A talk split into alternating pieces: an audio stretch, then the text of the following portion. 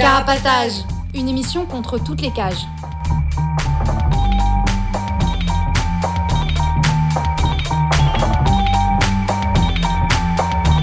Carapatage, c'est une émission contre les prisons, la répression et le contrôle. À travers l'actualité de l'enfermement, mais aussi son histoire. En racontant les luttes à l'intérieur et à l'extérieur, en échangeant ce qu'on a vu, lu et entendu.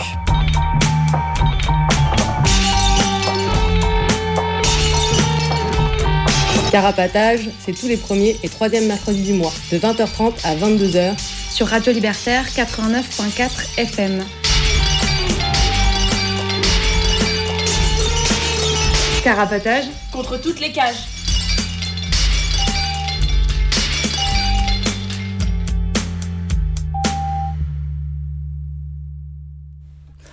Bonsoir, vous êtes bien sur Carapatage, l'émission contre toutes les cages. Ce soir, c'est notre 26e et notre thématique principale va être sur les SAS, qui sont des structures d'accompagnement vers la sortie. Euh, on va vous expliquer plus tard euh, ce que c'est. Euh, avant de se lancer, je vais vous faire une petite liste de tous les moyens de communication que nous avons. Et en tout cas, pendant cette émission, on est en direct. Euh, vous pouvez euh, nous appeler au studio, euh, notamment pendant les, enfin, de préférence pendant les pauses musicales. Et nos numéros de téléphone, c'est le 01 43 71 89 40. N'hésitez pas. Vous pouvez aussi nous retrouver sur Instagram, carapatage, nous écrire par mail à carapatage nous écrire par voie postale, carapatage 4 Villa Stendhal, E S-T-E-N-D-H-A-L, 75020 Paris. Et enfin, vous pouvez retrouver euh, toutes nos émissions en podcast sur notre blog carapatage.noblogs.org. Euh, avant de se lancer euh, à parler euh, des, SAS et euh, structures d'accompagnement vers la sortie, on va faire quelques, on va vous raconter quelques brèves d'actualité. Et ah non, on va faire d'abord un tour du studio et des personnes qui sont présentes. Excusez-moi, ça fait longtemps que j'ai pas été cornac. Moi, c'est Billy. Bonsoir. Et euh, il y a d'autres personnes autour de la table. Hello, moi c'est Henri. Bonsoir tout le monde, moi c'est Gomme.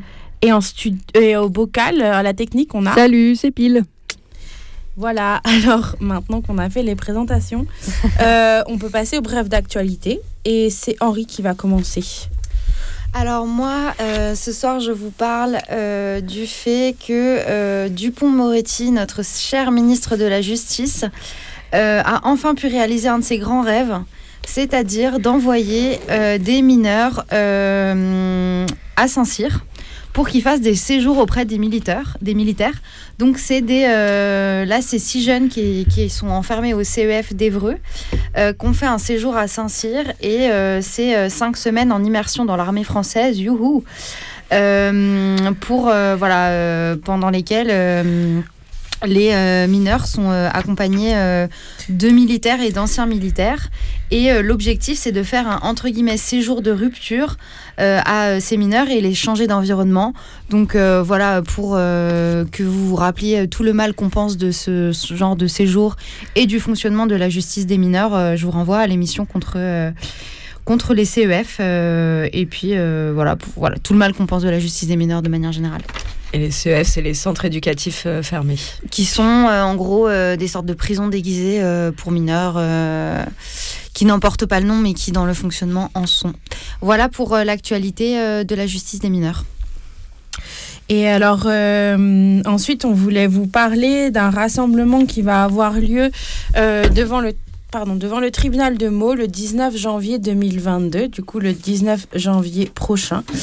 Alors, euh, ce rassemblement, il est appelé par la famille de Jimoni. Jimoni, c'est une personne qui, était en déten- qui a passé trois semaines en détention provisoire euh, à la prison de Meaux-Chauconin en région parisienne et qui est mort euh, après ces trois semaines de détention provisoire. Alors, le 25 janvier 2021, il a été euh, tabassé, euh, lynché battu par euh, des surveillants euh, qui apparemment, c'est on ne connaît pas effectivement euh, bon, la version mais la, de tout le monde, mais en tout cas, la famille dit que Jimoni avait demandé à changer de cellule, euh, que ça a été refusé, qu'il a été tabassé et qu'il a été euh, laissé inconscient dans sa cellule du mitard, en arrêt cardiaque. Et comme euh, les, euh, des médecins ne sont pas intervenus immédiatement, qu'il n'a pas été envoyé immédiatement, il est, il est arrivé en mort cérébrale à l'hôpital et il est décédé le 2 février 2021, une semaine plus tard. Du coup, la mamie s'est mobilisée après sa mort. Elle a fait appel euh, à ce que des gens viennent manifester avec eux à Meaux. Euh, il y a neuf mois, du coup, il y a eu 2000 personnes qui, sont, qui ont été présentes à ce moment-là. Et aujourd'hui, ils veulent continuer à lutter, ils continuent à, à essayer d'avoir euh, des réponses. Euh, il y a une enquête pour violence volontaire ayant entraîné la, mo- entraîné la mort sans intention de la donner qui a été ouverte. Mais neuf mois plus tard, après l'ouverture de cette enquête, personne n'a été mis en examen et la procédure stagne. Du coup, la famille veut faire euh, bouger les choses et du coup appelle le mercredi 19 janvier 2022 à se retrouver à midi devant le tribunal de Meaux. Voilà, vous pouvez retrouver des informations sur leur mobilisation euh, sur Facebook et Instagram. Euh, le nom de ces pages, c'est Comité Justice pour Jimoni. Voilà. Et puisqu'on parle des personnes euh, mortes en prison, je voulais donner une, mauvaise nouvelle euh, qui nous vient de l'EPM de Lavore, du coup l'établissement pour mineurs de Lavore, euh, qui est dans la région toulousaine, où le 22 décembre dernier, il y a un jeune détenu de 17 ans qui a été retrouvé pendu dans la cellule du MITAR, du coup le MITAR, le quartier disciplinaire, où il avait été placé suite à une bagarre avec d'autres détenus, il me semble.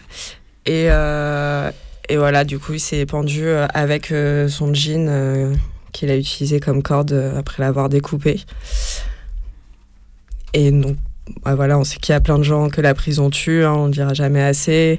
Et c'est vrai que ça arrive moins souvent dans les prisons pour mineurs et que ça semblait important de, de faire savoir que, que ça s'était passé là récemment à l'Avor.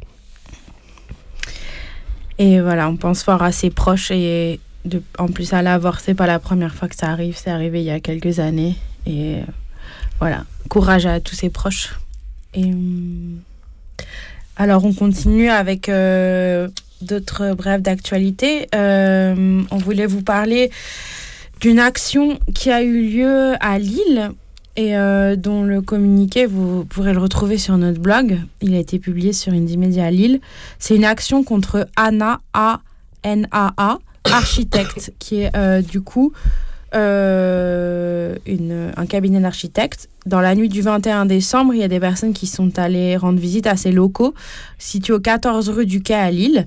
Et euh, ces personnes ont scellé leur porte d'entrée avec de la mousse expansive et laissé un petit message sur leur vitrine qui disait L'État assassine dans les CRA, les centres de rétention administrative des prisons pour étrangers.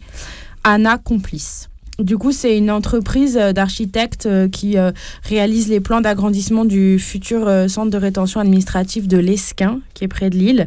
Et elle avait déjà réalisé les plans de la création du centre en 2006. Du coup, elle persiste et signe dans l'agrandissement et dans la bon, l'enfermement. Du coup, l'i- l'idée de l'État, c'est de construire 30 nouvelles places à l'Esquin. Euh, il y en a déjà 116 qui existent. Et euh, du coup, ils veulent rajouter euh, un quart de place en plus. Il y a aussi un, autre CRA qui va l'agrandir, celui de Coquel, qui est dans la même région. Et lui, c'est le cabinet Pierre-Louis Carlier au 18 rue Jean Moulin à Lille. N'hésitez pas à leur rendre visite de la même manière. Voilà. en tout cas, on souhaite beaucoup de force aux enfermés de tous les CRA et de toutes les prisons. Je continue avec euh, les feux d'artifice euh, qui ont été faits euh, devant quatre lieux d'enfermement en Ile-de-France dans la nuit du 31 décembre au euh, 1er euh, janvier pour souhaiter la bonne année aux personnes qui étaient enfermées et leur montrer du soutien. Cette année, il y en a eu au CRA, donc au centre de rétention administrative du Ménil-Amelot. Euh, où euh, bah voilà il y a des cris qui ont pu être échangés avec les prisonniers etc et des feux qui ont été tirés. Euh, au CRA de Vincennes aussi, où ça commence à devenir une habitude, et c'est le cas assez souvent, en tout cas, à de nombreux euh, nouvel an euh, successifs. Et euh, voilà, où il y a aussi eu des échanges avec l'intérieur. Et puis dans deux prisons euh, à la santé, où ben, les, les cellules communiquent assez facilement avec la rue, donc c'est assez facile de, de parler. Et il y a même une petite vidéo qui a été faite pour... euh, pour immortaliser tout ça, que vous pourrez voir sur le, lien qu'on va mettre sur le blog.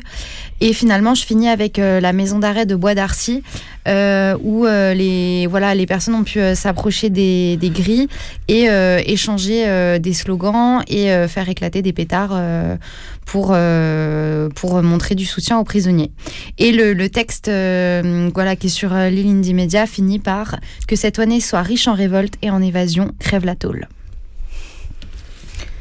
Je voulais juste rajouter un, truc qui s'est passé aussi au 31, euh, la nuit du 31 décembre, même si ça n'a pas à voir directement avec les prisons, mais vu qu'on parlait aussi euh, euh, d'enfermement des étrangers étrangères et de lutte contre les cras, c'était pour dire qu'à à Calais, du coup, la nuit du 31 décembre, il y a euh, les flics qui ont voulu euh, expulser un campement euh, de personnes migrantes et bah, les personnes se sont pas laissées faire. Enfin, en tout cas, elles essayaient de récupérer leurs affaires après l'expulsion et les flics les ont empêchés. Et du coup, c'est parti en émeute et et il euh, y a des gens qui ont caillassé les flics euh, et ça a duré un peu longtemps apparemment et c'était euh, un peu vénère. Les flics ont rétorqué au lacrymo et tout ça. Mm. Et il y aurait, d'après les médias, hein, mais 15 flics qui seraient hospitalisés suite à ça pour dire que les gens sont vraiment donnés les moyens d'essayer de récupérer leurs affaires et, et bah, on, leur apporte toute notre solidarité. Et on termine avec un dernier communiquer encore des, des, actions qui sont passées euh, récemment. Du coup, cette fois, c'était en région parisienne. Euh, il y a eu euh, trois actions différentes contre des entreprises qui exploitent des personnes enfermées, des prisonniers et prisonnières. Du coup, dans la nuit du 27 au 28 décembre, il y a une boutique Sephora à Vincennes, en Val-de-Marne, euh, qui a eu ses serrures euh, engluées, le système d'ouverture automatique de la porte d'entrée en partie saboté et euh, ses vitres brisées, et avec des inscriptions sur la façade qui disaient Sephora exploite les tollards tollardes, abat le travail et la prison, et feu aux prisons. Une autre entreprise qui s'appelle Les Récupérables, qui est dans le 18e arrondissement de Paris, qui a eu euh, du coup, ça c'était dans la nuit euh, du 26 au 27 décembre. Sa vitrine euh, qui a été recouverte par des tags collabo des prisons, exploiteurs et liberté pour toutes. Et la dernière, c'est une boutique de fabrication artisanale de piñata en papier mâché qui est à Paris dans le 10e et qui a eu euh, dans la nuit du 19 au 20 décembre ses vitres taguées et explosées, accompagnées de l'inscription La piñata exploite des prisonniers prisonnières. Et du coup, ces trois euh, actions, elles sont revendiquées dans un même communiqué qu'on mettra euh, sur, sur le blog, en lien sur le blog, qui dit des trucs contre le travail en prison et qui dit entre autres Les réformes n'y feront rien, c'est l'exploitation et l'enfermement que nous voulons anéantir pour que s'ouvrent d'autres horizons. Voilà, on a terminé aussi sur cette petite brève d'actualité euh, comme une espèce d'introduction à notre émission, parce qu'il se trouve que les structures d'accompagnement vers la sortie dont on veut parler ce soir, c'est des tôles qui ne disent pas leur nom et euh, qui entre autres servent à mettre au travail euh, de gré ou de force les personnes qui sont à l'intérieur. Et du coup, le travail, c'est quelque chose qui est très fort euh, utilisé dans ces structures pour euh, canaliser euh, les, les, prisonniers prisonnières et pour et surtout pour les faire marcher au pas. Et du coup, ces exploiteurs qui ont été ciblés ces derniers temps nous font penser à ça. avant de continuer sur, notre, sur une chronique, que va nous faire Henri tout à l'heure. Tout à fait. Euh, nous allons passer une, nous allons faire une pause musicale et nous allons écouter MTM de Shadi 6XX et le Talus. Moi, je découpe en morceaux. Ah ben moi, j'ai pas d'autre choix. Hein. Je prends une arme. J'ai pas le choix. Je prends une arme. Qu'est-ce que je fais contre un bonhomme?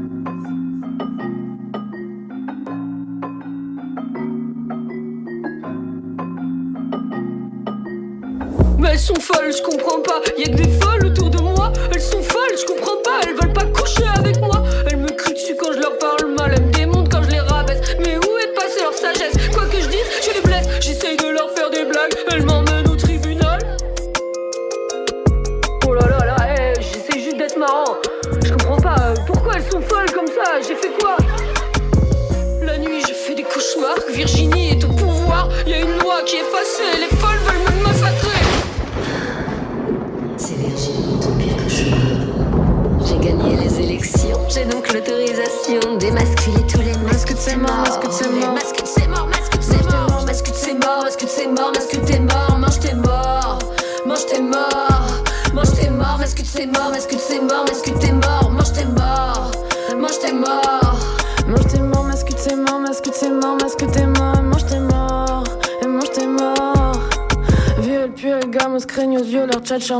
fragile, fils de frotteur, pervers, putain, ennui mortel, ennui mortel.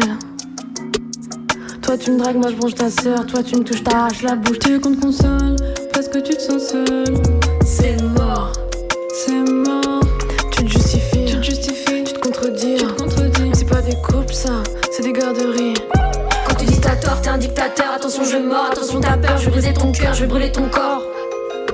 Je ni ta mère, ni ta meuf. C'est mort. C'est mort.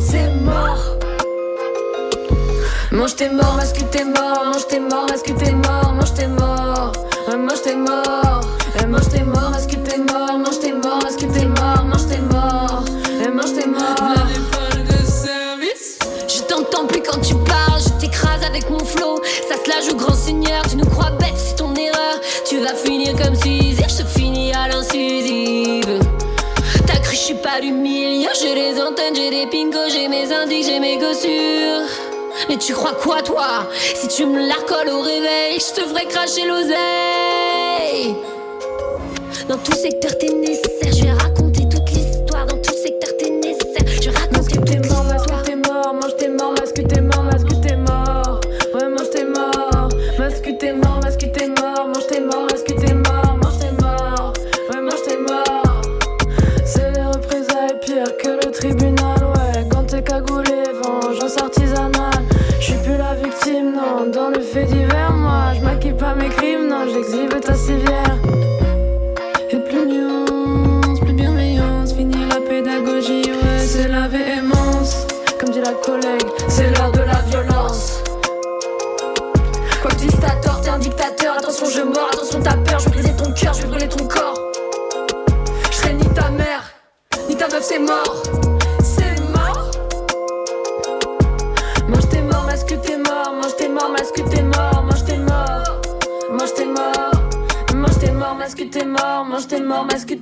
mange tes morts, et mange tes morts.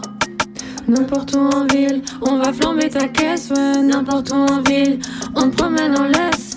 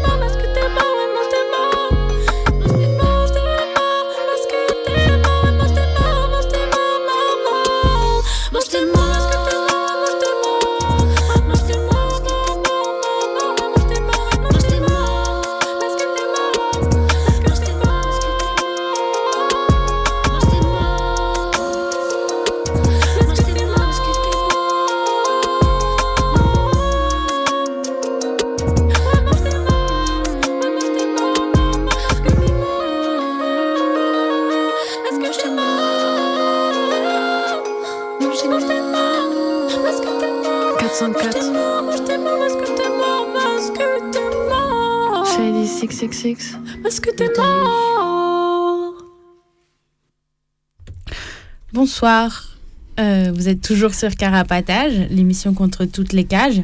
Je voulais juste vous rappeler que vous pouvez nous trouver sur Instagram, à Carapatage, ou nous écrire à. Et maintenant, on va écouter Henri. Alors moi, je vais vous parler de la BD Big Black Stand at Attica qui a été publiée en 2021. Alors c'est une BD en français, mais le titre est en anglais parce que ça se passe aux États-Unis. Et on peut traduire Big Black Stand at Attica par Grande bataille noire à Attica. L'auteur, c'est Frank Smith, surnommé Big Black. Donc en fait, il y a un jeu de mots euh, entre, autour de son, du nom de l'auteur et de l'événement parce que stand en anglais, ça veut aussi dire euh, manifestation, euh, etc. Euh, alors, c'est une BD au- autobiographique qui raconte la révolte, la mutinerie de la prison d'Attica qui est située dans l'État de New York en septembre 1971. La mutinerie d'Attica, c'était quatre jours de révolte. Et euh, la BD raconte ces quatre jours et les quelques éléments qui l'ont précédé. Euh, le contexte de racisme et de violence des matons de cette prison et du système pénitentiaire euh, états-unien. Et finalement, en résumé, les années qui ont suivi, où Big Black raconte le syndrome de stress post-traumatique lié aux représailles des matons et la bataille judiciaire pour faire reconnaître la responsabilité de l'État dans la gestion meurtrière de cette mutinerie. Donc nous sommes en 1971 aux États-Unis, pendant la période phare du mouvement des droits civiques visant à faire reconnaître à la population noire des droits similaires à ceux des Blancs.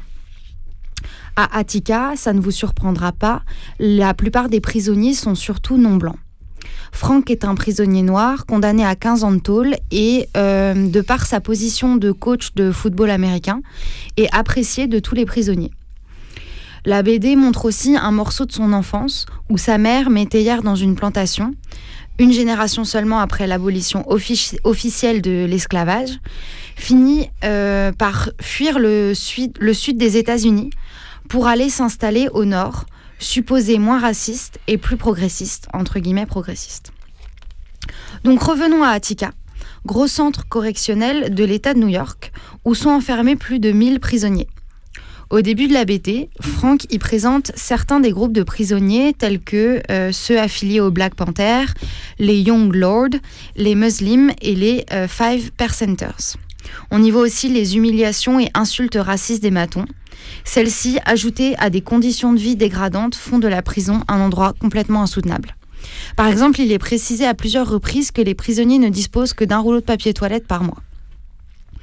Les prisonniers euh, commencent à s'organiser dans la cour de promenade avec une liste de revendications qui porte aussi sur les conditions de travail, le courrier, la nourriture, etc. C'est un des premiers éléments déclencheurs de la mutinerie qui durera plus de 4 jours. Le deuxième est l'assassinat par des matons à la prison de Saint-Quentin de George Jackson, un des leaders des Black Panthers. En réponse, les prisonniers entament une grève des plateaux, c'est-à-dire une grève de la faim. Le troisième élément déclencheur de cette mutinerie, c'est des matons qui ont bastonné deux prisonniers qui se chahutaient. Les prisonniers ne se sont pas laissés faire et petit à petit, tous se sont mis contre les matons, ont pris le contrôle des portes et se sont réunis dans la cour de promenade. Nous sommes le 9 septembre 1971, c'est le début de la mutinerie d'Attica.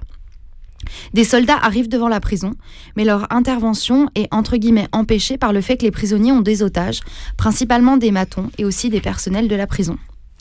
À ce moment, Frank Smith, donc la personne qui a écrit la BD et dont c'est l'histoire, qui s'entend avec euh, tout le monde, est, euh, est désigné euh, comme chef entre guillemets de la sécurité de la mutinerie et en charge de faire la médiation. Pendant la mutinerie, il sera chargé de la sécurité des otages, des négociateurs qui vont venir dans la cour de promenade et de gérer les embrouilles entre les prisonniers. Dès ce moment-là, les contacts avec les matons sont très virulents et les matons menacent les prisonniers de se venger dès qu'ils en auront l'occasion. La presse commence à s'emparer de ce qui se passe et à tronquer les informations, notamment en disant ou à diffuser des, des fausses informations, notamment en disant que les prisonniers n'ont pas de liste de revendications et que ce sont juste des gens violents euh, qui ont décidé de faire chier. Au sein de la prison, des tensions commencent à apparaître au sujet de l'eau et de la nourriture, et les prisonniers ne veulent pas mettre fin à la mutinerie tant que le gouverneur de l'État de New York, Nelson Rockefeller, ne se rend pas à Attica. Ils veulent notamment la garantie qu'ils ne subiront pas de représailles des matons suite à la mutinerie. Donc matons qui les ont déjà euh, menacés euh, de représailles, comme je l'ai déjà dit. Nelson, euh, Nelson Rockefeller, lui, il en a strictement rien à foutre des revendications des prisonniers noirs d'Attica et, aussi euh, plus généralement des vies des prisonniers noirs d'Attica. Lui, son rêve dans la vie, c'est de devenir président des États-Unis. Donc ce qui compte pour lui, c'est son image euh, publique. Or, depuis trois jours, la mutinerie a commencé à faire parler d'elle, avec d'un côté des manifestations de soutien, notamment de la part des membres des Black Panthers, des communautés noires et de leur soutien. De l'autre, la majorité de l'Amérique blanche, raciste, aidée par les médias menteurs, trouve que le pouvoir est trop clément avec les prisonniers et qu'il est temps de libérer les otages, les seuls dont la vie compte vraiment selon eux.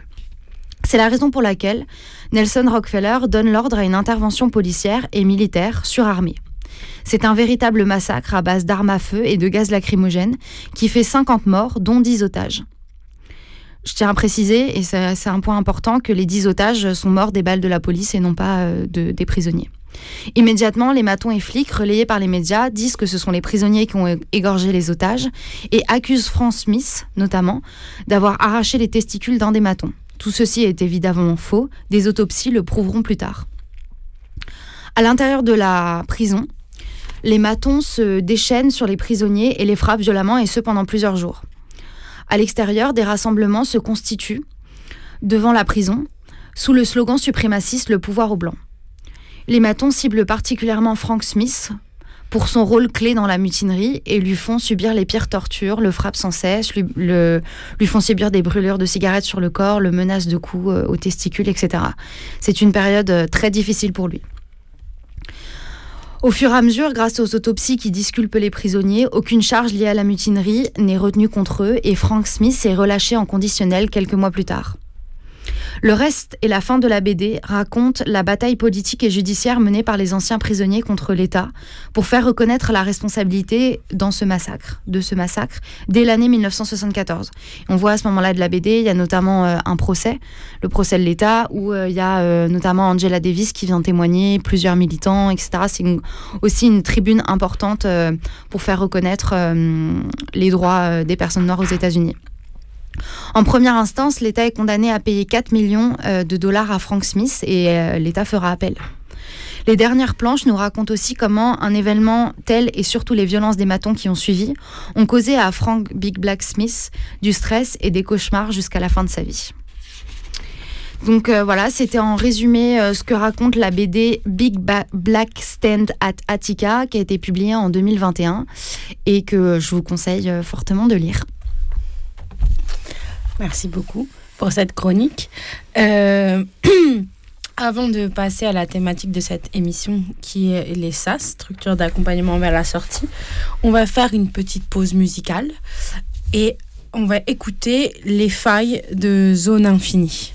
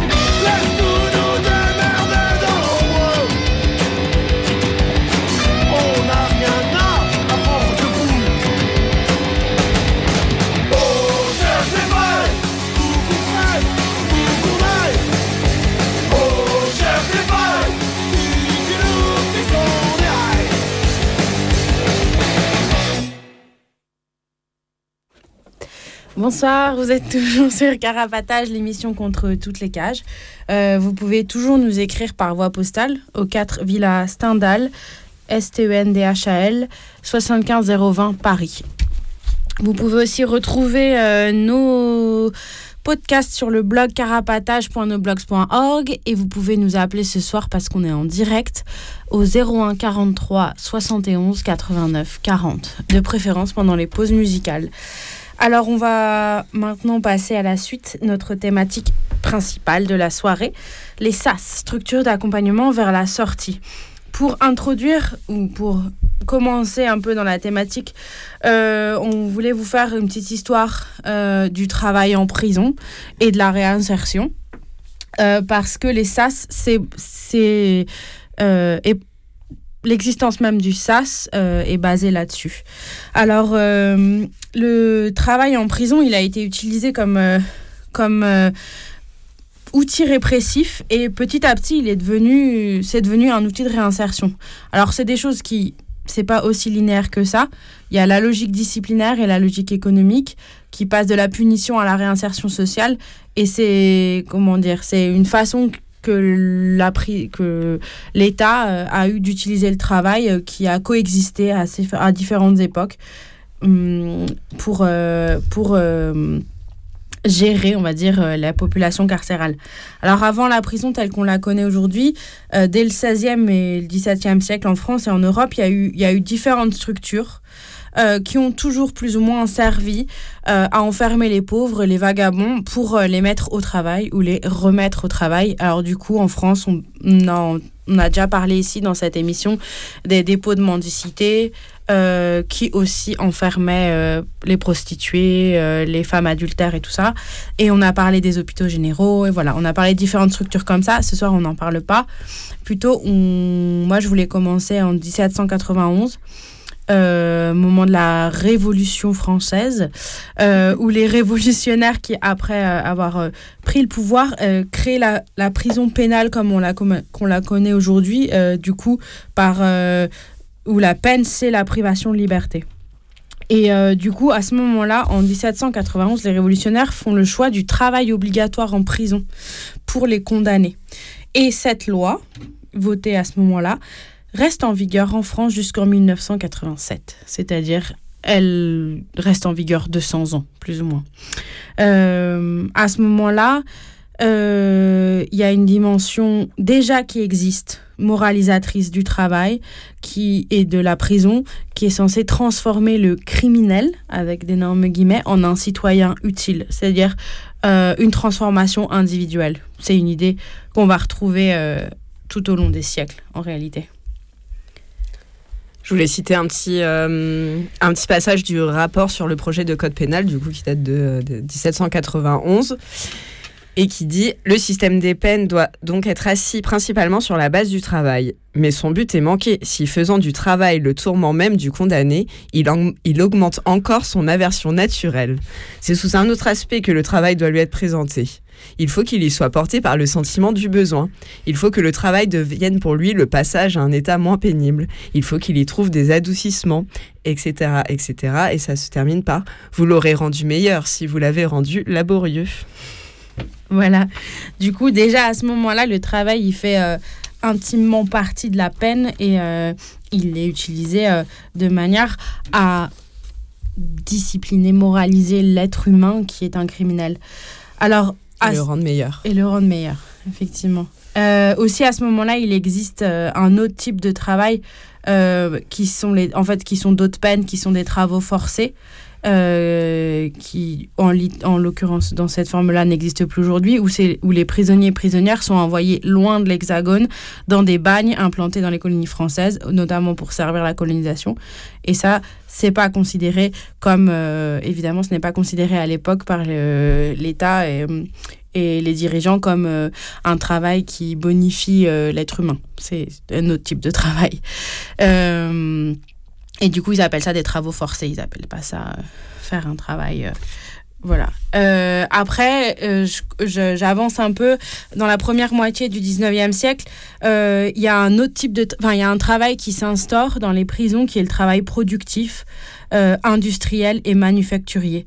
Alors, c'est le principe, c'est le début en fait des prisons, euh, prisons avec des ateliers euh, euh, des qui deviennent comme des manufactures. C'est-à-dire, par exemple, dans des anciennes abbayes ou d'anciens dépôts de mendicité qui sont, ils sont, qui sont transformés architecturalement pour créer des grands espaces de travail et des ateliers comme on peut en fait en connaître encore aujourd'hui.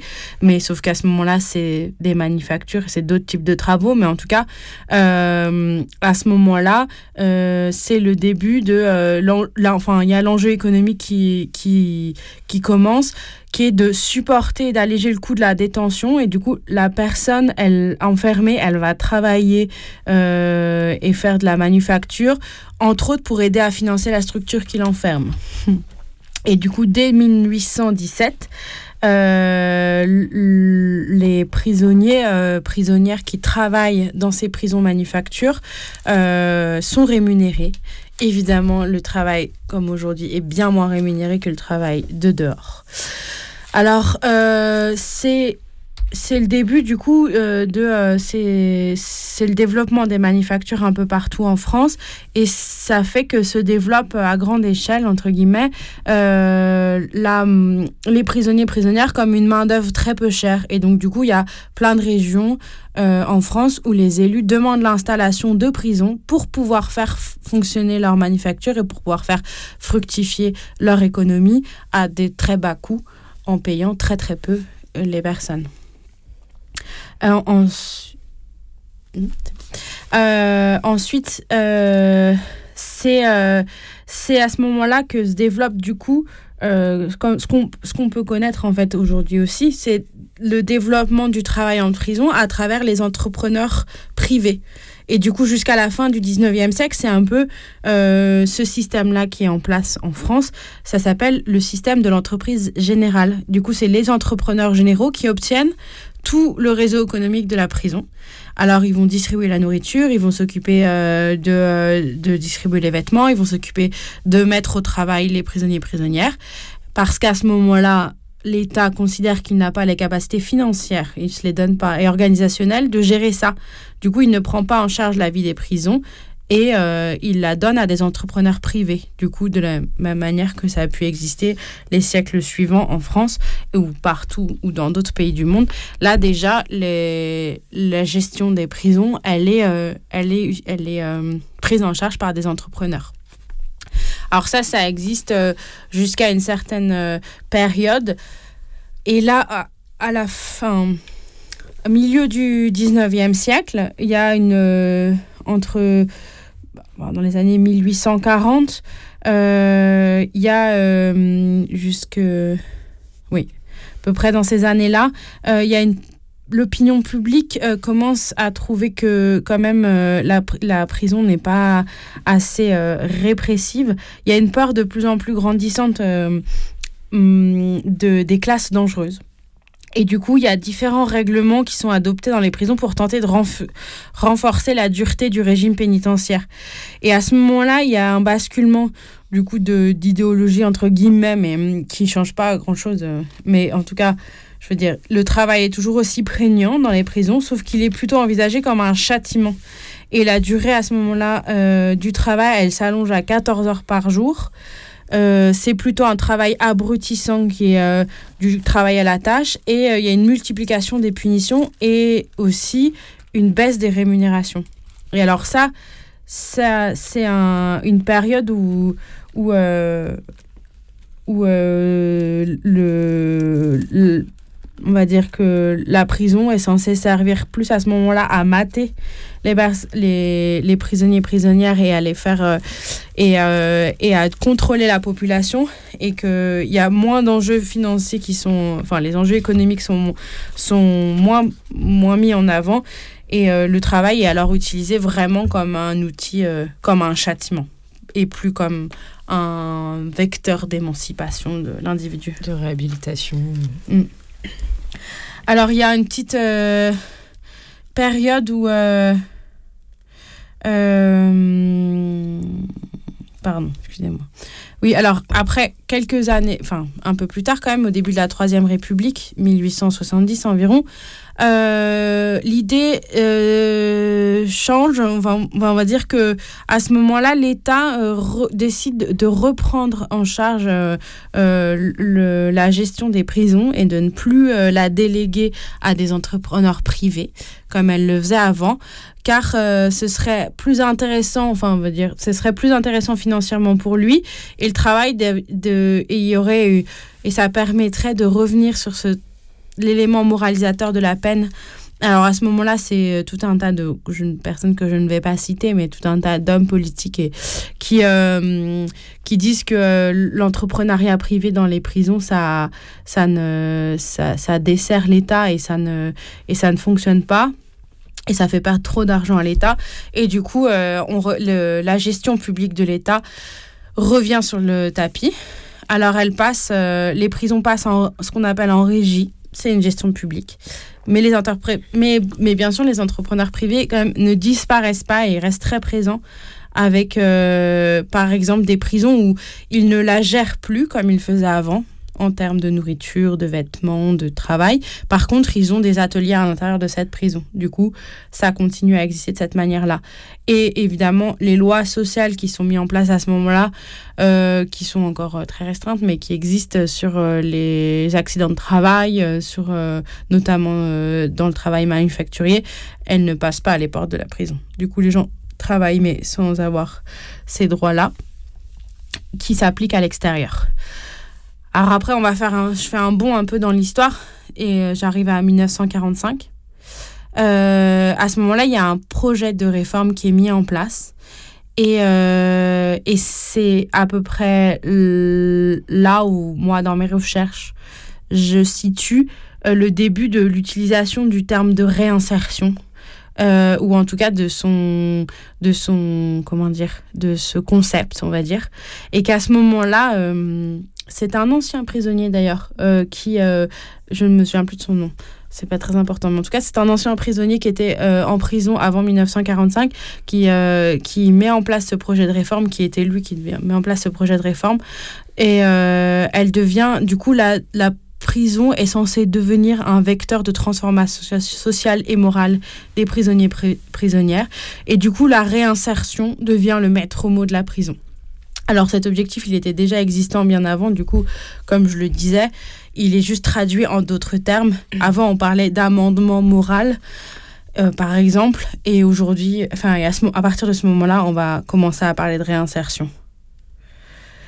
Et C'est aussi à ce moment-là, du coup, si je dis pas de bêtises, que sont créés les juges euh, d'application des peines qui euh, suivent du coup les condamnés après le jugement, euh, ce qui n'existait pas jusque-là.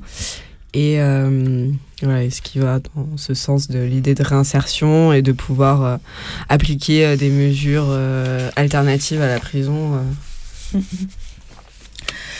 Et alors, pour finir un peu sur cet petit aspect historique du travail en prison, on arrive en 1987, date dont je parlais tout à l'heure, où le travail en prison n'est plus obligatoire, mais qui continue à être considéré euh, à être un élément central euh, pour, euh, pour la gestion des de pardon à être utilisé comme un élément central pour gérer les prisonniers et prisonnières. Et alors, il y a toujours, à partir de ce moment-là, quand même trois logiques qui sont à l'œuvre et qui, qui continuent à être présentes, très présentes. C'est le travail va être utilisé du coup avec une fonction morale et sociale qui va être utilisée du coup, dans son, je parlais de la réinsertion, le fait de resocialiser une personne selon des normes très spécifiques. Aussi, ça va être un outil de gestion et un levier disciplinaire pour la pénitentiaire, c'est-à-dire que ça va être un outil pour la pénitentiaire pour, euh, pour faire pression sur les prisonniers et prisonnières à qui euh, la, pénitentiaire, la pénitentiaire elle va donner du travail aux personnes euh, qu'elle qu'elle veut valoriser, qui ont un bon comportement, qui font ci, qui font ça. Et du coup, le fait de ne pas donner du travail à certaines autres personnes, ça va les pénaliser.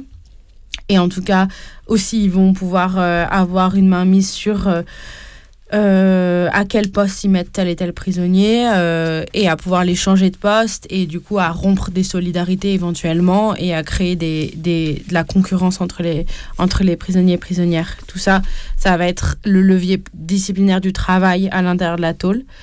Et ensuite, un troisième, troisième logique, il va y avoir la question des intérêts économiques du coup d'une main-d'œuvre qui reste très bon marché. Et du coup, c'est un espace, les ateliers de la, des, qui sont en prison, c'est des espaces de production qui participent entre autres à réduire les dépenses de la prison et aussi à, à, à valoriser des entreprises qui À les vont- enrichir. oui. À, et à valoriser des, des entreprises qui vont du coup avoir un- une main-d'œuvre euh, à très très bas prix. Je vais juste rajouter que ce qui change aussi en 87, c'est que du coup, c'est à partir de ce moment-là que c'est l'administration pénitentiaire qui a pour mission de favoriser la réinsertion euh, des personnes. Ce qui, si je comprends bien, était euh, jusque-là dévolu à la justice, quoi, euh, et au juge d'application des peines, par exemple, qui avait été créé en 45. Et que à partir de 99, il y a le- les services pénitentiaires d'insertion et de probation, du coup les SPIP, euh, euh, qui, euh, qui sont créés et que, et que c'est à eux qu'incombe voilà, cette mission. C'est pour ça qu'ils sont créés, c'est dans cette idée euh, de, de réinsertion qui, qui dépend plus de la justice mais de, de la pénitentiaire.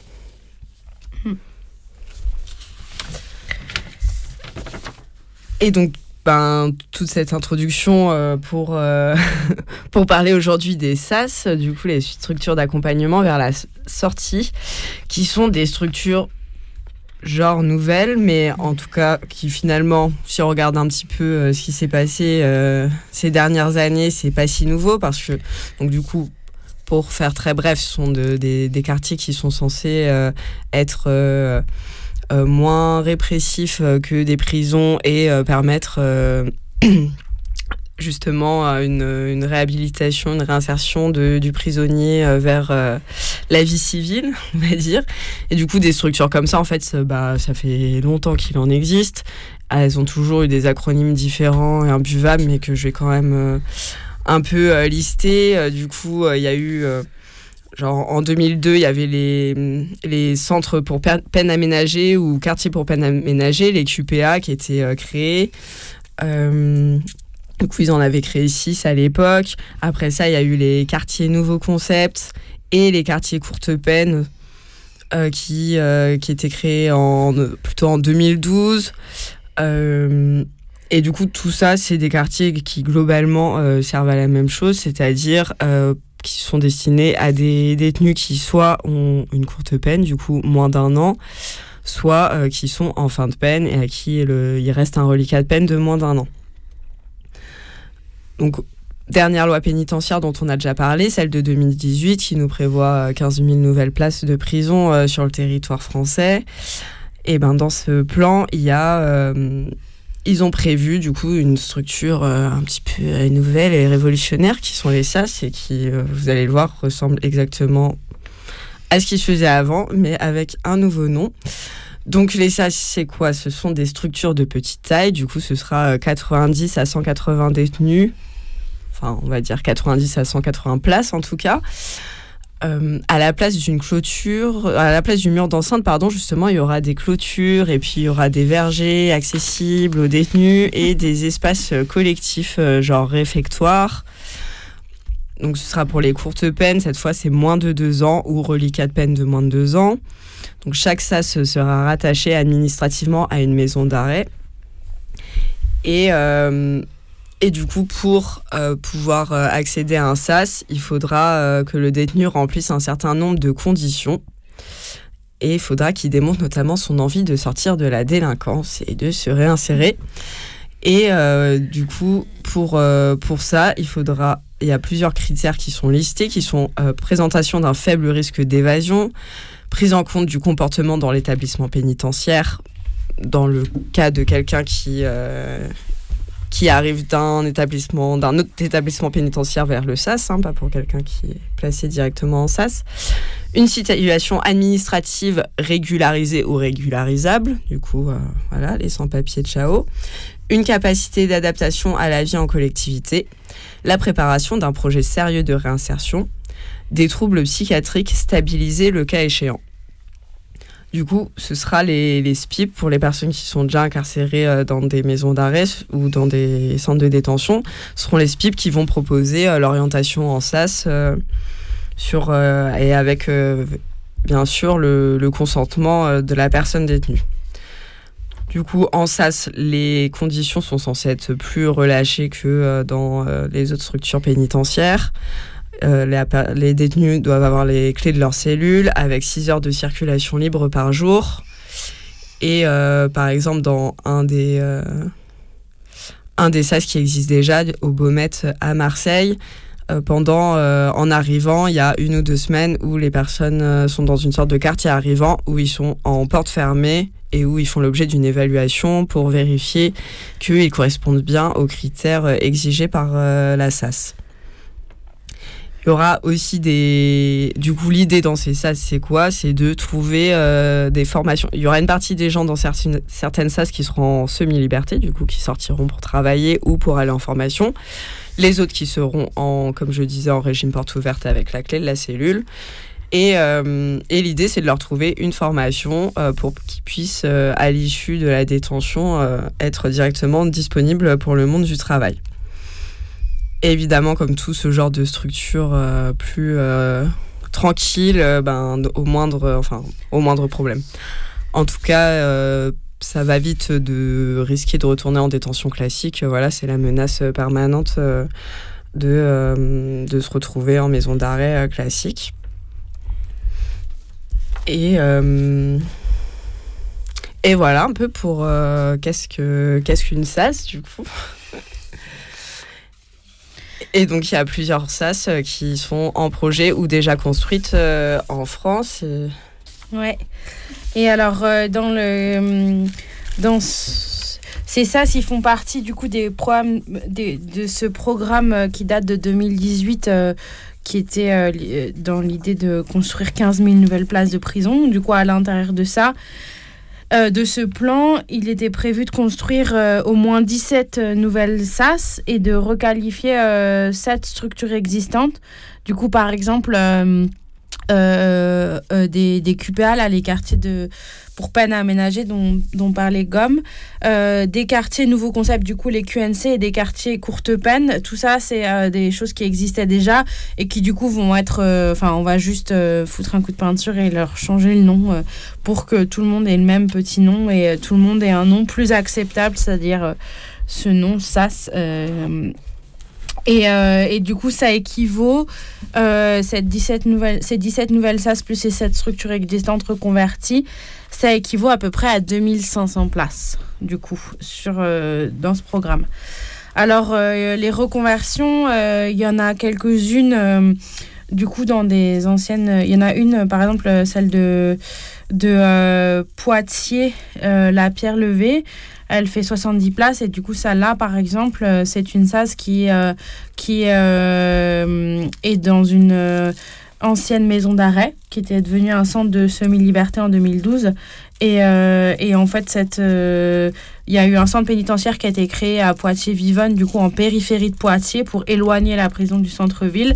Et la maison d'arrêt était restée vide. Et du coup, cette maison d'arrêt qui existe toujours a été euh, réaménagée en, en SAS. Et euh, du coup, ce SAS a ouvert euh, fin janvier 2020. Mais a priori, enfin moi j'ai pas trouvé d'informations sur comment ça se passait et qu'est-ce qui qu'est-ce qui s'y passait depuis depuis son ouverture. Mais en tout cas, c'est une SAS qui a été ouverte récemment. Il y a aussi à Bordeaux, euh, Gradignan, un autre SAS, une autre SAS qui euh, qui est euh, ouverte depuis novembre 2020. À Longness, ça c'est dans le Pas-de-Calais, il y a en décembre 2020, il y a une autre une autre SAS qui a ouverte et qui est du coup une reconversion d'un quartier pour peine aménagée. Et ensuite, il y a du coup celle des Baumettes. Du coup, tout ça, c'est ça, c'est quatre structures qui sont déjà existantes et qui sont ouvertes. Et au Baumettes, par contre, il y a beaucoup plus de il y a plus de détenus. Il y en a 155, dont 54 euh, en semi-liberté. Et, euh,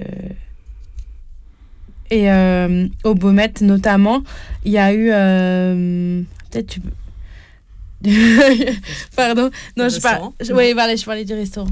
Est-ce que tu veux nous raconter ce que le principe de cet endroit Bah que au, au Beaumet, euh, à la SAS des Beaumet, du coup, juste à le- juste à l'extérieur de la prison, ils ont ouvert un restaurant euh, dans lequel il y a euh, neuf des détenus incarcérés à la SAS qui travaillent Mm. et, et voilà qui s'appelle au Beaumet. Et et voilà, du coup, pour donner une idée un peu de bah, ce qui se fait dans les SAS existants, parce qu'on n'a pas beaucoup d'infos, hein, on avait demandé, on avait envoyé un peu des appels à témoignages ou quoi pour avoir plus d'infos sur ce qui se passe dans les SAS qui sont déjà ouvertes, comment ça se passe et tout ça. On n'a pas eu de retour et voilà, il n'y a pas beaucoup d'infos, mais en tout, en tout cas, voilà, pour euh, illustrer un peu euh, bah, les projets, euh, ce qu'ils font dans les SAS, bah, au Beaumet, il y a ça. Et à la longue, ils voudraient carrément, si j'ai bien compris, ouvrir un restaurant dans la prison elle-même, quoi. Qu'il y ait des, des gens qui viennent de l'extérieur pour euh, manger en prison et ce serait hyper fancy. Voilà. Quelle horreur. voilà, voilà. Et alors, euh, sinon, il y a pas mal de projets, du coup, de, de SAS. Et euh, je vais pas euh, vous expliciter tout parce que c'était un peu long, mais en tout cas, il y en a un certain nombre qui sont déjà en travaux. Un à Oni, qui est en région parisienne, à Meaux, qui est aussi en région parisienne. Ensuite, il y en a un à, au Mans. Euh, les trois sont, vont être euh, insérés dans un domaine pénitentiaire qui est déjà existant. Ensuite, à Valence, euh, à Avignon, Le Pontet, à Montpellier et à Caen. Ça, c'est tout- toutes des structures qui sont déjà en qui sont déjà euh, en route, quoi. Où il y a eu des appels d'offres et tout ça, et c'est ça, les travaux vont commencer. Euh, par contre, il y en a d'autres qui sont encore en études. Il y en a à Noisy-le-Grand, du... Non. À Noisy, l'étude est terminée. Ouais. Ouais, du coup, il va être construit, Les effectivement. travaux sont pas commencés, Sont mais pas on y commencés. reviendra euh, tout à l'heure. Tout à l'heure. Ouais, dans 5 minutes. Et euh, il y en a un en Orléans, à Colmar, à Toulon et à Ducos en Martinique. Ça, c'est des, du coup des SAS euh, qui sont euh, en étude et où il n'y a pas encore des constructeurs euh, qui sont prévus. Par contre, il y en a aussi tout un tas dont on a entendu parler, à Poissy, en région parisienne, à Lille, un en Seine-Maritime, un dans le Val-de-Marne, un à Grenoble et un à Metz. Et là, on n'a pas eu d'informations précises euh, sur ces endroits-là. On ne sait pas exactement où ils vont être.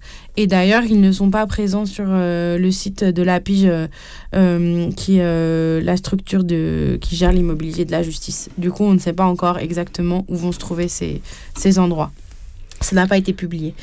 Mais il y a eu un SAS bonus. Euh, et oui, parce que. euh, Parce que pourquoi pas pourquoi pas un SAS bonus, hein, toujours plus de prison, toujours plus de place.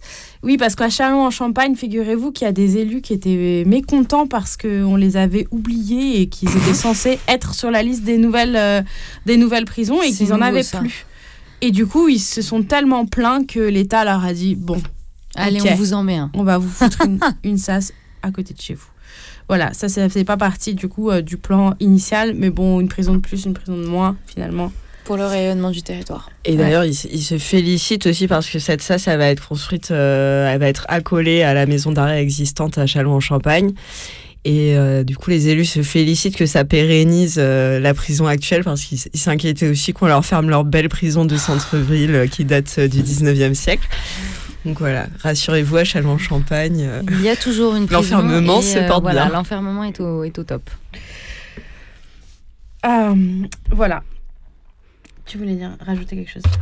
Euh, je, je voulais juste parler sur, parler sur les, les histoires d'emplacement et tout ça. Ah oui. Tu disais Mm, que euh, il y en a quand même un certain nombre qui sont prévus euh, sur des domaines pénitentiaires qui existent déjà ou qui sont des reconversions de quartiers euh, dans des prisons qui existent déjà. Et euh, c'était juste pour dire que dans les, la communication officielle, du coup, les SAS, ils viennent euh, dans, dans ce programme pénitentiaire de 2018. C'est la partie euh, humaniste du truc. Genre, on va construire plein de prisons, mais il y a un- une toute petite partie de ces prisons qu'on va construire qui seront un peu moins dégueu que les autres. Et d'ailleurs, bah, on va les faire, elles auront pas de barre aux fenêtres. Enfin, c'est un peu ce que je disais. hein. Il y aura une clôture au lieu d'un mur d'enceinte, il y aura pas de mirador. Et en plus, on va les construire euh, en centre-ville pour faciliter le lien familial euh, au moment de la sortie et pouvoir avoir ses proches qui viennent te voir euh, en prison. Et du coup ce sera pas excentré comme les prisons modernes mais plutôt dans les centres-villes. Et du coup en fait globalement bah voilà c'est ça. En fait globalement ça va être sur des domaines pénitentiaires qui existent déjà du coup en zone industrielle enfin là où sont les domaines pénitentiaires globalement aujourd'hui en France. Et et aussi parce que en partie parce qu'ils ont, ils galèrent aussi à trouver des, des emplacements où les faire, parce que quand même, il euh, y a des gens qui n'ont pas envie euh, d'avoir des. Mais... Ah bah, en Champagne, ils sont très demandeurs, mais sinon, il y a plein d'endroits où les gens ne, ne veulent pas avoir euh, des prisons trop près de chez eux. Enfin, c'est pas les prisons qui les dérangent, malheureusement, c'est plutôt les prisonniers qui les dérangent. Et, en tout cas, voilà, il y a peu, enfin là, je sais pas, dans la liste de ceux où on sait où ils vont se trouver, on en a peut-être trouvé euh, deux, trois euh, qui vont effectivement être dans des bâtiments lambda, euh, en centre, enfin lambda. On va voir, mais en tout cas qui seront en centre-ville et tout ça. et voilà, tout le reste, en fait, ce sera, ce sera pareil, quoi. C'est dans des zones industrielles, en périphérie, globalement inaccessibles. Ouais, c'était juste pour dire un mot sur ce jeu de l'implantation. C'est un truc qu'ils ont mhm. beaucoup vendu au début sur les SAS et comment ça allait être si différent des quartiers précédents. Alors qu'au final, euh. Bah, il y en a un quart, c'est la reconversion des quartiers qui existaient déjà. Du coup, forcément, la différence va pas être trop flagrante. Mm, mm. Tout à fait. Eh ben, avant de passer à un exemple plus précis sur lequel on voulait revenir euh, et euh, dont on va parler tout à l'heure, qui est euh, du coup l'Assas qui va être construit à Noisy-le-Grand en, région parisienne, on va écouter une petite musique. Et il s'agit de la Santa Cecilia, un groupe mexicain qui chante Ella me, me enamoro.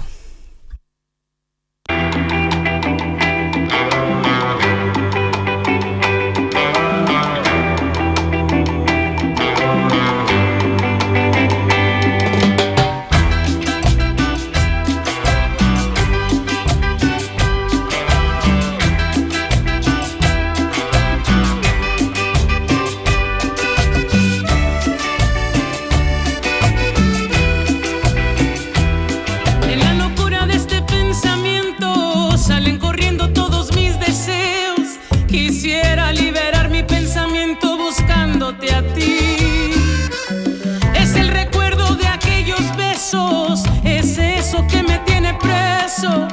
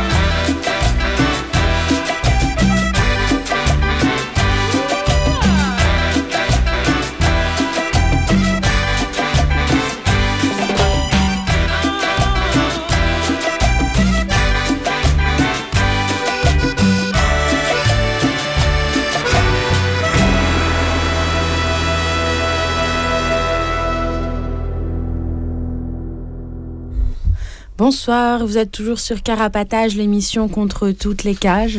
Euh, nous sommes sur 89.4 FM et euh, vous pouvez nous écouter euh, les premiers et troisièmes mercredis du mois. J'avais oublié de le dire ça depuis le début. Ouais, c'est vrai. Entre 23, 20h30 pardon, et 22h. Je suis fatiguée. Ressenti minuit. Et euh, juste avant de passer à la suite, je voulais vous rappeler que vous pouvez nous appeler pendant les pauses musicales, du coup, euh, au 01 43 71 89 40. N'hésitez pas. Euh, vous pouvez aussi euh, retrouver toutes nos émissions en podcast sur notre blog carapatage.noblogs.org. Et aussi, vous pouvez nous écrire. N'hésitez pas, ça nous fait plaisir si vous avez envie de nous raconter des choses euh, par rapport à la prison, si vous êtes dedans, si vous êtes dehors. N'hésitez pas. Alors, on a une adresse mail carapatage.net et une adresse postale pour les personnes qui peuvent pas nous écrire par mail. Euh, carapatage, 4 Villa Stendhal, S-T-E-N-D-H-A-L, 75 020 Paris. Et la suite, c'est euh, le sas de Noisy, la sas de Noisy-le-Grand. Alors moi, je dis le sas. Mais euh, c'est pas grave. C'est pas grave. Non, je pense qu'il va pas se vexer. Enfin, Euh, ouais, du coup, je voulais lire un texte qui a été publié sur euh, l'Indie Media euh, qui s'intitule La construction d'une nouvelle prison commence à Noisy-le-Grand. Et euh, cette nouvelle prison, c'est effectivement un ou une SAS. À Noisy-le-Grand, une SAS va commencer à sortir de terre en décembre. Derrière cet acronyme se cachent de nouvelles places d'enfermement, donc plus de prisonniers. D'après ses concepteurs, cette structure d'accompagnement vers la sortie est un dispositif de plus pour favoriser entre guillemets l'insertion et aider à l'autonomisation des personnes détenues. 24 nouvelles prisons de ce type sont prévenues sur le territoire, faisant partie du plan de prison national où 15 000 cellules doivent être construites d'ici à 2027. Contrairement au discours du ministère, ces petites prisons ne seront pas des immeubles lambda en centre-ville, avec de nombreuses peines en semi-liberté. En réalité, vu les ré- réticences locales à voir des taulards déambuler dans les rues, la plupart seront relégués en périphérie, certaines étant même prévues sur des domaines pénitentiaires préexistants. De toute manière, quelle que soit la hauteur des murs et la présence ou non des miradors et barbelés, sortir sans permission restera une évasion.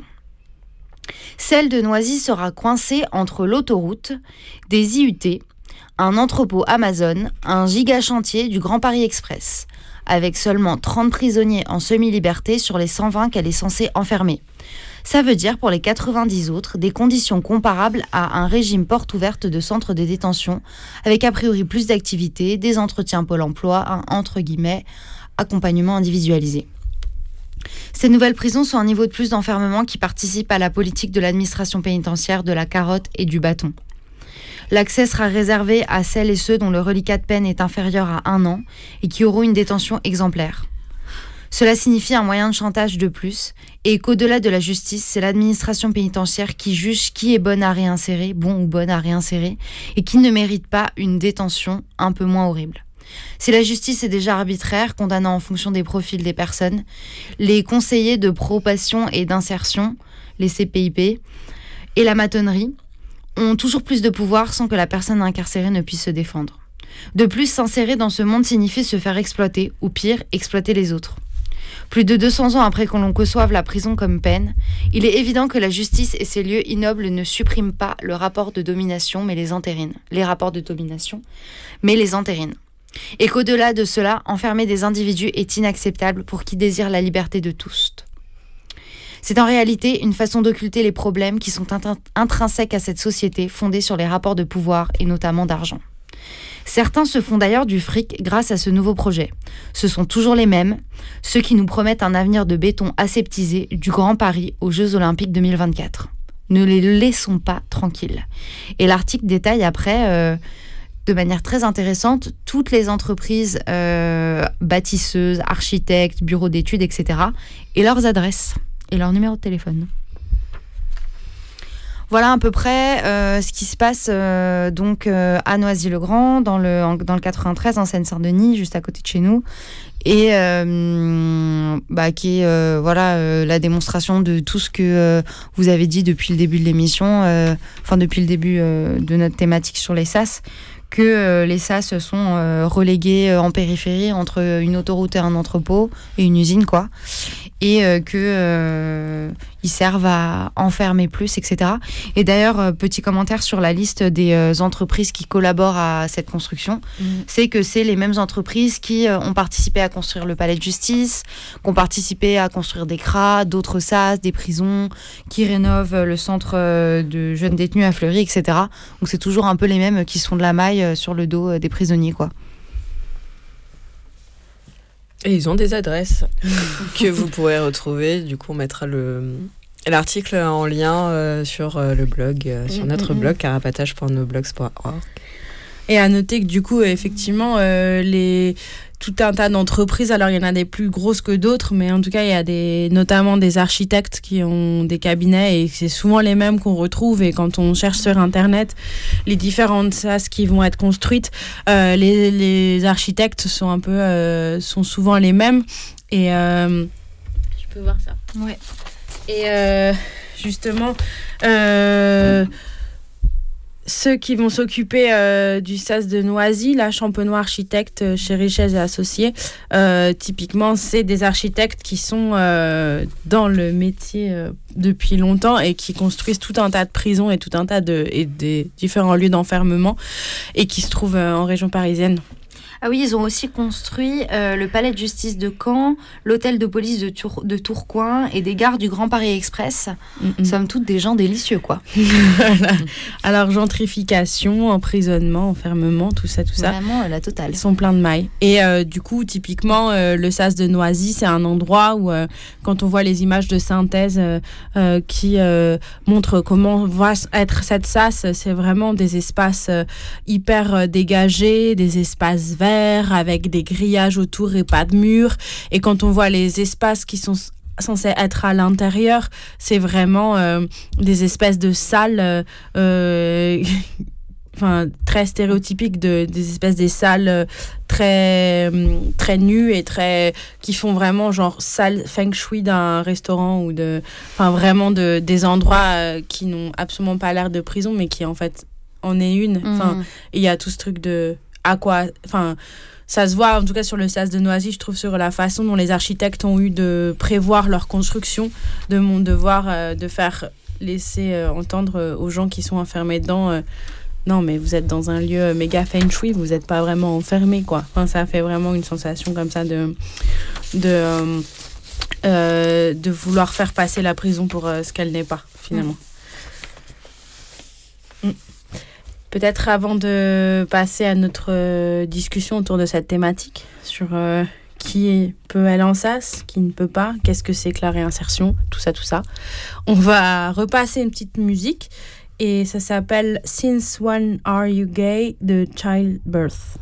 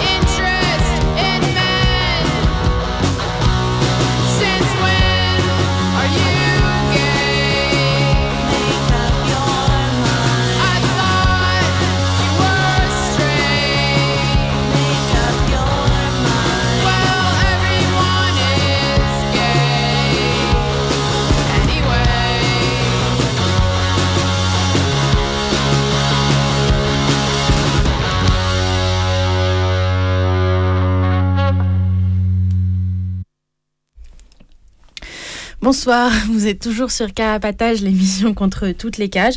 On va passer à la dernière partie de l'émission.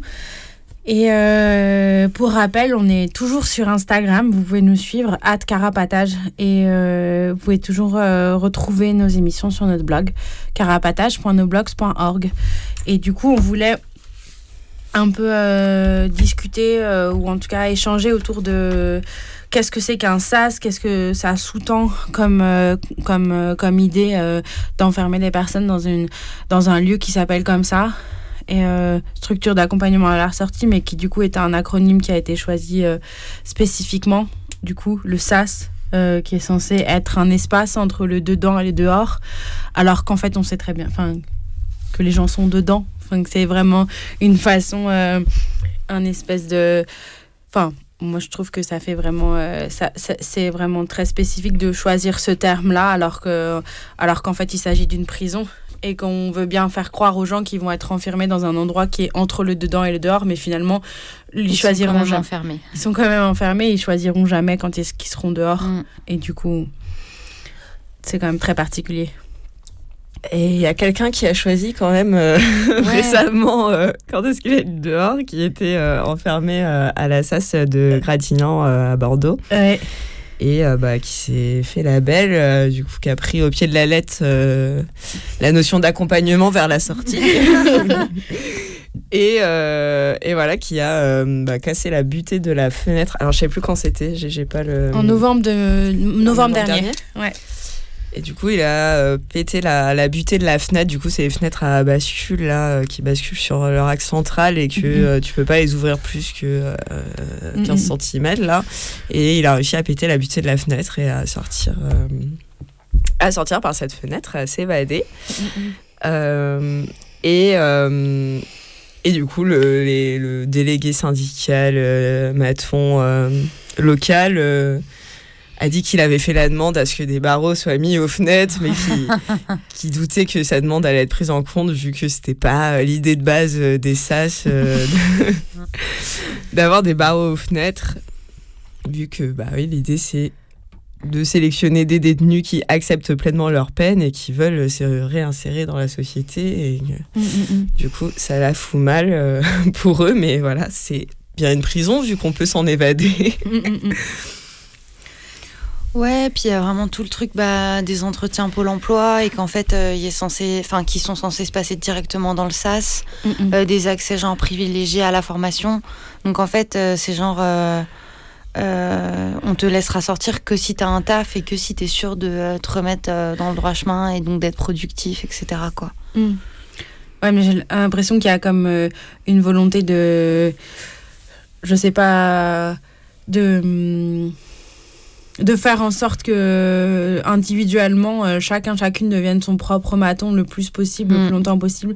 Typiquement dans ce genre de structure où, euh, où les gens, ils ont la clé de leur cellule. Et enfin, du coup, je veux dire, il y a vraiment ce truc de genre, c'est toi qui vas t'enfermer ou et, et d'accepter des normes et d'accepter des règles et de les accepter tellement euh, à l'intérieur de toi et tellement fort que, que tu vas être capable de t'enfermer toi-même et d'avoir ta clé, la clé de ta propre cellule et du coup euh, euh, accepter un fonctionnement où en fait euh, on va ils vont avoir moins besoin de matons euh, ils vont avoir moins besoin de te, de, de te contraindre parce que toi tu vas accepter de le faire toi-même plus et où ça met vraiment les gens dans des positions horribles de, de devoir de devoir euh, montrer euh, que euh, qu'elles sont capables d'intérioriser des normes et d'intérioriser euh, un, des, des, des, des, des cases dans lesquelles on Des contraintes. des contraintes ouais. de travail de tout un tas de choses et et que hum, Préparer les gens à accepter euh, les règles du dehors et les contraintes du dehors, en fait. Ouais, c'est ça. Et puis en plus de ce truc, euh, du coup, là, ça, ça suffit plus de mettre les gens au travail à l'intérieur de la prison, ce qui est quand même une volonté, on a vu euh, historiquement euh, très forte, de d'avoir toujours voulu mater et utiliser le travail comme, une, comme un outil de répression et, et, de, et, de, et de contrôle à l'intérieur des tôles. Là, il s'agit de faire en sorte que les gens, une fois qu'ils sortent, ils continuent à travailler et ils continuent à se soumettre à l'autorité d'un patron, à l'autorité de l'État. Et euh, je trouve que ce- cette structure-là, elle montre vraiment ça, une espèce de hum, volonté de te mater euh, au-delà de ton enfermement, quoi, bien après que tu sois sorti. Puis ça leur donne aussi des une, une excuse, euh, en tout cas des outils en plus de garder les gens enfermés plus longtemps en fait, parce que qui va se retrouver en SAS C'est certainement des personnes qui auraient pu euh, accéder à des aménagements de peine à l'extérieur et qui en fait se retrouvent Mhm. avec un, un simili aménagement de peine qui est en fait toujours entre quatre murs et euh, et que c'est ça que ça va remplacer. C'est pas que ça va faire que euh, il y aura des gens, une partie des gens qui auraient été euh, en maison d'arrêt qui sont en fait euh, dans un endroit euh, un peu plus euh, tranquille ou quoi. C'est plutôt des gens qui auraient pu être dehors et que en fait bah c'est la bonne excuse pour pas aménager les gens. Genre bon, euh, au lieu de te faire sortir, on va te mettre dans une prison. euh, On te garde sous contrôle. avec euh. un verger, tu vas voir, ça va être super. Et, et du coup, ça permet juste d'enfermer les gens plus longtemps et de, et de faire des aménagements de peine qui sont euh, vachement plus répressifs. euh. Enfin, voilà, on a déjà dit un peu ce qu'on ce qu'on pense des aménagements de peine en soi et que c'est aussi cette logique de mettre les gens au travail, mais que en tout cas là, ça fait un truc où à, à l'issue de ta peine, à un moment, tu pourrais peut-être envisager sort- de sortir. Bah, en fait, il y a des nouvelles, il y a toujours plus de places qui existent pour euh, continuer à t'enfermer à un moment où tu aurais pu être dehors. Et du coup, en plus, euh, bah voilà, il y a une sorte de. Comme pour tout en tôle, il y a une sorte de mise, de com- mise en compétition des prisonniers entre eux. Et c'est que ceux qui euh, genre, se conforment le mieux euh, aux règles, qui ont accès à ce genre de, de dispositif. Donc en plus, euh, genre, on leur fait croire un peu qu'on leur fait une fleur et que c'est une chance euh, qu'ils qu'ils qu'ils soient genre, semi-enfermés ou complètement enfermés euh, dans ces sas, quoi. Ah, C'est sûr que c'est complètement une hiérarchisation, en tout cas, euh, entre les prisonniers. Enfin, il y avait le truc euh, sur les baumettes, euh, par exemple, où, euh, où c'est quoi C'est la directrice de la SAS ou de. euh, ou des baumettes qui Ouais. disaient euh, bah, que euh, dans la SAS, il n'y aurait jamais de matelas au sol et tout ça, et que Mm. du coup, ils préféraient plutôt renvoyer les gens en détention classique. Ouais. Ou euh, à côté de ça, du coup, au Baumettes, en détention classique, tu à 150% de- D'occupation. d'occupation de la prison, du coup, dans des conditions de ouf. euh. Et euh, bah, si t'es sage, euh, tu peux euh, ne pas avoir un matelas au sol. euh. Enfin, Mm. c'est vraiment, ça fait vraiment des trucs de privilège parmi, parmi la détention, parmi la, pardon, la population carcérale, quoi. Moi, j'avais envie de parler de quelque chose qui ressemble beaucoup au SAS. Tu voulais dire autre chose avant Ah. Euh, Du coup, c'est toujours plus de structures carcérales avec toujours des noms différents. Alors euh, là, ça s'appelle les prisons inserts. Alors du coup, c'est des prisons qui ont été à- dont la construction a été annoncée en février 2020 par euh, Nicole Belloubet, toujours. Euh, et la création, d'après elle, ce sont des prisons expérimentales. Et alors, ce sont, euh, pour l'instant, il y en a trois qui sont euh, prévues et qui sont centrées sur la formation et le travail des prisonniers pour préparer leur réinsertion. Une grande nouveauté. Voilà. Euh, du coup, on vient de parler des SAS pendant trois quarts d'heure. Et ben là, on a une nouvelle, une nouvelle un nouvel acronyme. Du coup, je n'ai pas noté ce que ça voulait dire insert, mais vraiment, c'est pas très intéressant. Et en tout cas, euh, chaque prison, chacune de ces prisons, elle va être dotée de 180 places. Du coup, c'est le maximum qu'il peut y avoir en, SAS. Mais sauf que là, euh, l'idée, c'est que euh, c'est à l'intérieur de la prison que le travail est effectué en partenariat avec des entreprises locales et les collectivités territoriales. Du coup, c'est encore une manière de créer des prisons où euh, la région, enfin, où genre le département ou la région ou la commune autour va se faire de la maille parce qu'elle va pouvoir embaucher des gens à très bas prix et euh, valoriser euh, économiquement des populations carcérales qui du coup sont enfermées et qui n'ont pas le choix de quel travail elles vont faire et tout ça. Et du coup, il y a trois de ces prisons qui vont être construites. Une à Arras, dans le Pas-de-Calais, qui euh, va débuter, les travaux vont débuter bientôt parce que ça, je crois que l'étude est terminée.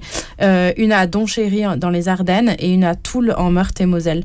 Et euh, les trois, normalement, vont, vont commencer à être construites entre 2022 et 2023. Du coup, ah si, j'ai noté ce que ça voulait leur dire, leur petit nom. Mais c'est vraiment ignoble. Innover par des structures expérimentales de responsabilisation et de réinsertion par l'emploi. Ça me fait penser à un truc euh, que j'avais que j'ai pas pensé à dire depuis le début de l'émission parce qu'on parle beaucoup donc de réinsertion, réinsérer les prisonniers et tout. Ouais. Et genre en fait ces notions-là, elles prennent jamais en compte que c'est la prison qui coupe euh, les gens de leur famille, de enfin c'est un truc Mhm. assez classique sur la réinsertion à dire quand t'es contre la tôle et contre la réinsertion. C'est qu'en fait ben c'est c'est eux en fait qui coupent euh, les gens de leur travail, qui font que les gens perdent leur taf s'ils en ont besoin d'en avoir un de leur famille, de leurs liens et tout. Et genre, ils ont beau jeu de vouloir réinsérer après, alors que bah, c'est eux, en fait, à la base, la prison qui, est, qui foutent les gens dans la merde, quoi. Oui, puis que les gens, c'est aussi le fait que les gens sont pas insérés dans la société comme l'État voudrait qu'elle le soit et que du coup il va falloir euh, c'est souvent enfin souvent ça intervient euh, beaucoup je trouve dans, dans les, les questions de réinsertion en tôle c'est euh, il faut sortir les gens de euh, telle et telle situation sociale pour les en mettre dans- les, mettre dans une nouvelle. Sauf que la situation sociale à la base des gens elle est liée à la pauvreté, elle est liée au fait euh, de comment en fait comment le monde fonctionne quoi, finalement, ce monde capitaliste qui se base sur le fait qu'il y ait des personnes qui soient soumises à d'autres et qui travaillent pour euh, que chi et qui se retrouvent dans des situations euh, qui font que effectivement elles commettent un certain nombre de délits pour pouvoir survivre. Et que du coup c'est toute euh, cette espèce de ouais cette espèce de mascarade autour de la réinsertion qui est en Mhm. fait juste un beau mot utilisé pour plaire aux plus humanistes, euh, en fait, des gens qui veulent réformer la prison aussi. Et ce truc de réinsertion, ça fait un beau mot de genre, euh, en fait, la prison peut devenir plus humaine. Alors qu'en réalité, enfin, voilà, on ne veut pas de prison, qu'elle soit humaine ou inhumaine.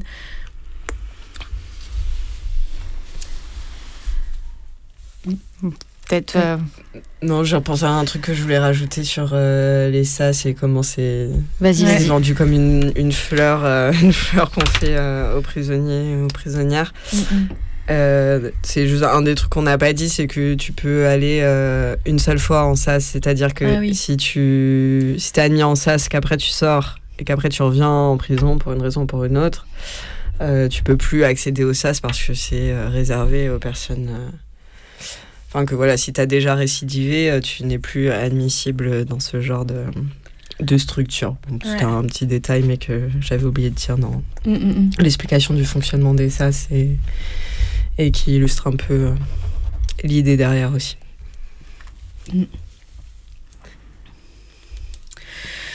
Mais peut-être, euh, je sais pas si vous avez quelque chose à ajouter, mais Non, je pense que c'est déjà tout le mal qu'on prend- qu'on pense des sas et de la réinsertion. euh, il est là, quoi. La substance est là. Et ben, du coup, euh, bah, je vais vous souhaiter une bonne soirée et bon courage à toutes et tous, à toutes les personnes enfermées, toutes les personnes qui les soutiennent dehors. Et euh, notre prochaine émission, elle sera Le 19. le 19 Mercredi janvier. 19 janvier. Mercredi 19 janvier de 20h30 à 22h. Et la thématique, c'est? Pardon, la thématique, c'est la, la vidéosurveillance. la vidéosurveillance. Et il y aura une Ouhou. super chronique euh, sur euh, la psychiatrie et euh, les euh, civil rights aux États-Unis. Hyper bien. Et ben, bonne soirée à toutes et tous. On va euh, se quitter en musique comme d'habitude. Je vous rappelle que vous pourrez nous réécouter sur notre blog carapatage.noblogs.org et vous pouvez nous suivre sur euh, Instagram @carapatage. N'hésitez pas à nous écrire aussi. Ça, Et à nous follow. dit. Et à nous suivre pour euh, les personnes qui ne parlent pas anglais. Et vous pouvez nous écrire à carap Instagram. Vous pouvez nous écrire à carapatage à riseup.net ou carapatage 4 Villa Stendhal 75 020 Paris. Et ben, bonne soirée et euh, on se quitte en musique. On écoute quoi? On écoute Anne Sylvestre, la vache engagée. À bientôt, bonne Ciao tout le soirée, monde, salut. Force et courage. Courage à toutes.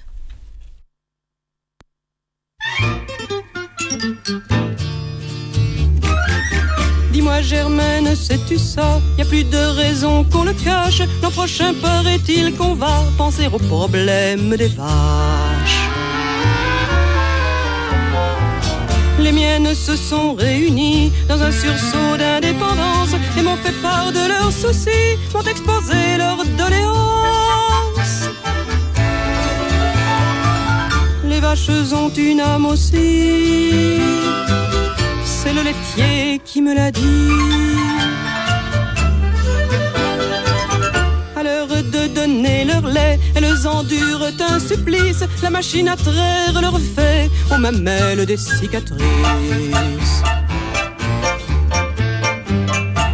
Que c'est humiliant par son côté trop mécanique. C'est aussi très traumatisant du point de vue de l'esthétique. Les vaches ont une âme aussi. C'est le laitier qui me l'a dit. Une autre revendication m'a semblé de juste nature. Elle porte sur la façon de traiter leur progéniture. Elles ont en effet compris par intuition toute bobine qu'on leur fait faire des petits pour une sinistre cuisine. Les vaches ont une âme aussi. C'est le laitier qui me l'a dit. Le problème le plus brûlant a trait à leur vie sexuelle. Jamais de taureaux dans leur champ, c'est pas la peine d'être belle. En effet, leur fécondation se fait par un intermédiaire qui n'inspire pas leur passion. J'ai nommé le vétérinaire. Vaches ont une âme aussi. C'est le laitier qui me l'a dit. Souhaitant que les autorités, dans un esprit très boviniste, leur concèdent sans plus tarder ce qui rendra leur vie moins triste. Elles disent que s'il le fallait, elles quitteraient leur pâturage et feraient la grève du lait boycott du vélage. Les vaches ont une âme aussi. C'est le laitier qui me l'a dit. Elles m'ont bien persuadé que leurs plaintes sont naturelles, mais j'apprends qu'on leur a donné toute une année rien que pour elles. Un congrès sur la condition des vaches. Le président sera le boucher, c'est intéressant qu'on le sache. Les vaches n'ont plus de soucis. Au laitier, au boucher, merci.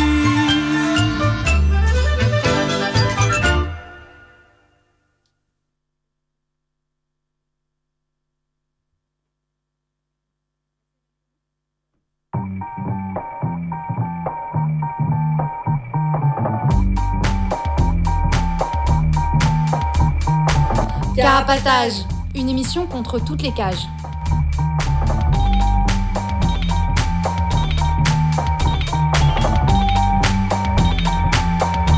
Carapatage, c'est une émission contre les prisons, la répression et le contrôle. À travers l'actualité de l'enfermement, mais aussi son histoire. En racontant les luttes à l'intérieur et à l'extérieur, en échangeant ce qu'on a vu, lu et entendu.